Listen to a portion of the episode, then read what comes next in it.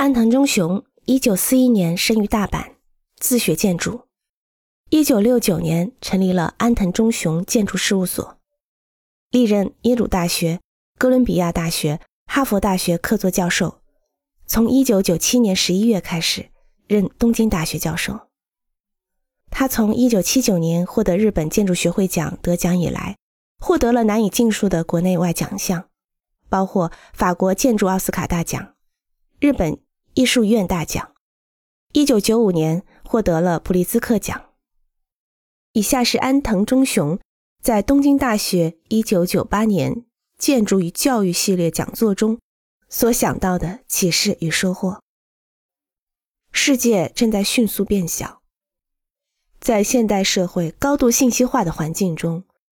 与现实中的人和事进行直接接触所产生的感动越来越少。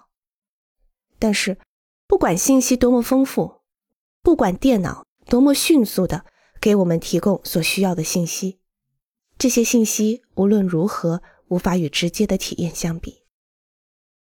现在的建筑界正明显的受到信息社会的冲击。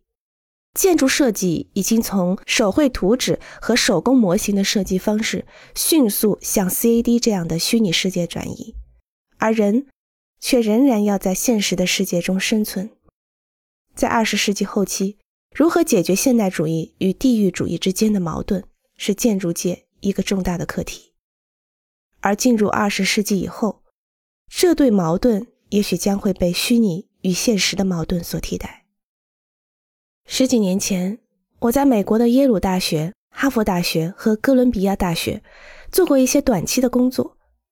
当时，彼得·艾森曼、西萨·佩里、汤姆·梅因、肯尼斯·弗兰姆普顿等人会随意访问我的工作室，就学生的课题进行评论、对话。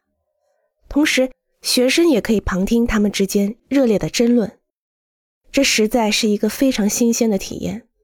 他们有一种自然的感情，希望能够将自己的认识传授给下一代的学生，这已成为他们的一个共识，也让我们察觉到，无论他们的年龄怎样增长，身处什么样的位置，都始终保持了一份自由的精神。对他们而言，直接与学生接触、交谈，与学生共度一段时光，是一件快乐的事情。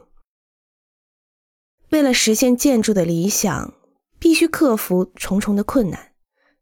进入社会开始建筑工作以后，建筑师大部分时间会被杂物所缠绕，从而失去理想，也失去了创造的乐趣和力量。为了不至如此，关键的办法也是唯一的办法，就是看你是否从心里热爱建筑。我想这样说一点都不过分。